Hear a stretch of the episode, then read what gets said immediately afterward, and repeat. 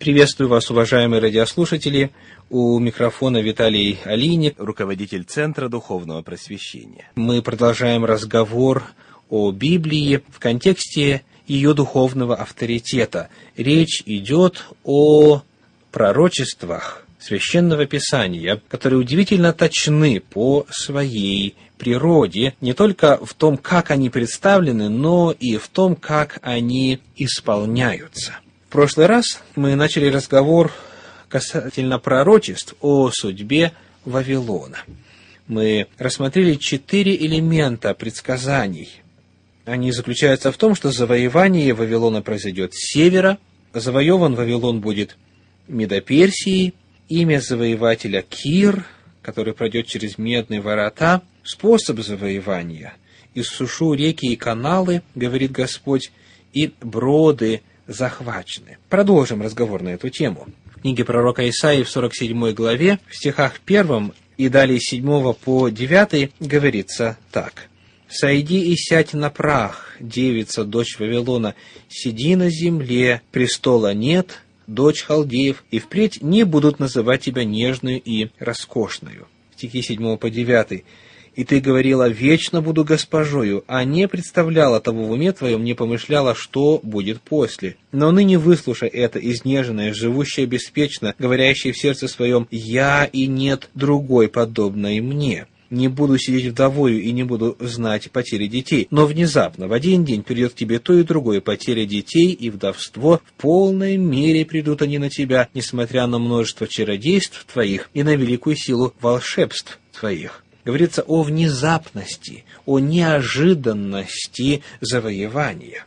Это пятый элемент предсказания. Дальше, шестой элемент. В книге пророка Иеремии в 51 главе стихи 39 и 57 говорят так. «Во время разгорячения их сделаю им пир, и упою их, чтобы они повеселились и заснули вечным сном и не пробуждались, говорит Господь». Далее 57 стих на эту тему говорит так и напою до пьяна князей его и мудрецов его, области начальников его, и градоправителей его, и воинов его, и заснут сном вечным и не пробудется, говорит царь, Господь Саваоф имя его. Итак, завоевание во время пира, когда все вельможи, все правители будут пьяны. Об этом также говорит и книга пророка Даниила, пятая глава, первый стих. Даниила 5 глава 1 стих. «Валтасар, царь, сделал большое пиршество для тысячи вельмож своих, и перед глазами тысячи пил вино. Вкусив вина, Валтасар приказал принести золотые и серебряные сосуды, которые Навуходоносор, отец его, вынес из храма Иерусалимского,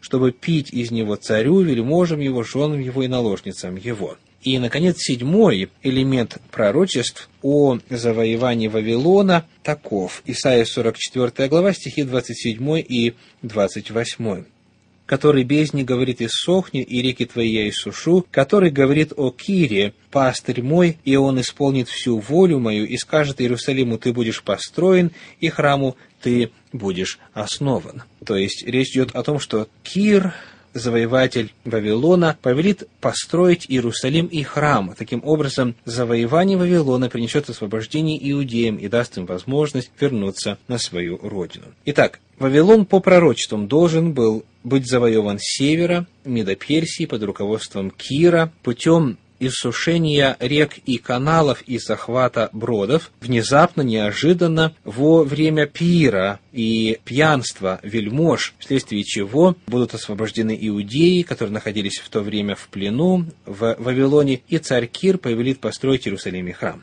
Когда мы задаем вопрос о том, исполнились ли все эти детали пророчеств, мы узнаем совершенно ясно и четко ответ истории – Такие историки, как Ксенофон и Геродот, подробно описывают завоевание Вавилона. И они говорят следующее. Через Вавилон протекала река Ефрат. Ефрат протекал с севера, огибал западную часть внутреннего города Вавилона.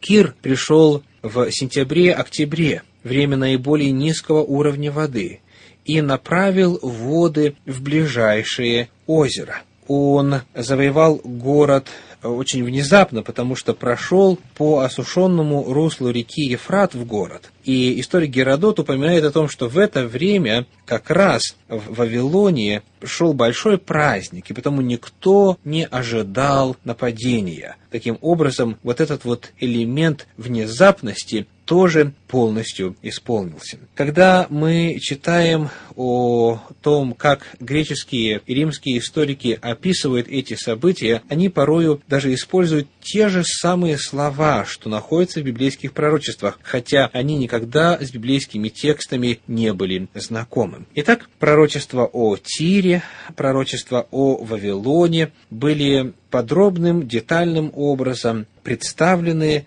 задолго до совершения этих событий и в точности исполнились. Посмотрим еще на целый ряд исполнившихся пророчеств, которые касаются одного места. Речь идет о столице сынов Исава. В мире существует немного городов, которые бы называли разбойничьим гнездом, кровавыми камнями, проклятым местом, городом злых духов, городом-призраком, городом кровавых алтарей.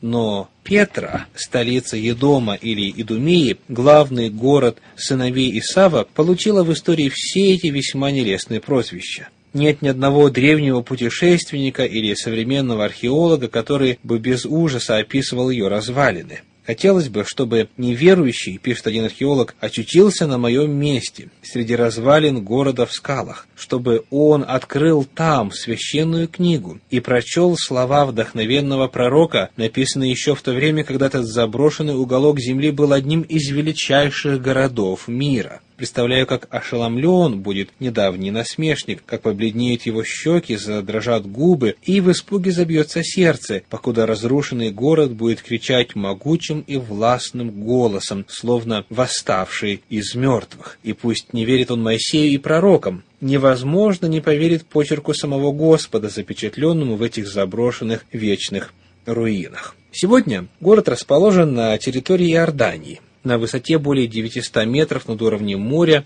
и 660 метров над окружающей местностью долиной Аравы. В долину можно пройти через ущелья, расположенные на севере и на юге, тогда как с востока и запада скалы отвесно обрываются, образуя естественные стены до 60 метров в высоту. В древности основной вход в город пролегал с восточной стороны – Через него и современные ученые и туристы попадают в древнюю столицу. Вот как один из них описывает свои впечатления. Путь в город лежит через этот проход. Длина его составляет 2 километра, а ширина достигает 10 метров и более. Зрелище действительно незабываемое. С двух сторон нависают красноватые и коричневатые скалы высотой до 100 метров. Вверху синеет полоска неба, под ногами шуршит крупный гравий и песок, пахнет сыростью и плесенью. Теперь ясно, почему римлянам не удавалось в течение нескольких лет взять Петру. Ее жители, блокировав единственный узкий проход, ведущий в город-крепость, могли небольшими силами сдерживать целую армию. Красные скалы лишены растительности. В одном месте скалы этого узкого извилистого ущелья сближаются всего до 4 метров, тогда как высота самих скал достигает 84 метров. На исходе часа пути, уже приближаясь к выходу из ущелья, застываем в изумлении. В отверстии, в темном коридоре, метрах в двухстах от его конца, отчетливо видно освещенное солнцем розовое здание с колоннами и изящным фронтоном. Еще немного минут терпения, и перед нами Аддейр, одна из монументальных гробниц Петры. Сегодня в Петре обнаружены дворцы, храмы, гробницы, античный театр и другие многочисленные постройки, весьма хорошо сохранившиеся до нашего времени, и все высеченные в камне. Эти сооружения воздвигались в различные эпохи и при разных хозяевах города, в числе которых были идумеи, набатеи, римляне, византийцы и, наконец, арабы. Одно время в XII веке нашей эры им владели и крестоносцы. И поэтому рядом с античным театром здесь можно увидеть здания эпохи Идумиян или Набатеев. Памятников же, сооруженных после VI века нашей эры, практически нет, ибо в ту эпоху город уже потерял свое значение. Мы продолжим разговор о Петре и о пророчествах, связанных с нею, во время нашей следующей встречи. С вами был Виталий Алиник. Всего вам доброго. До свидания.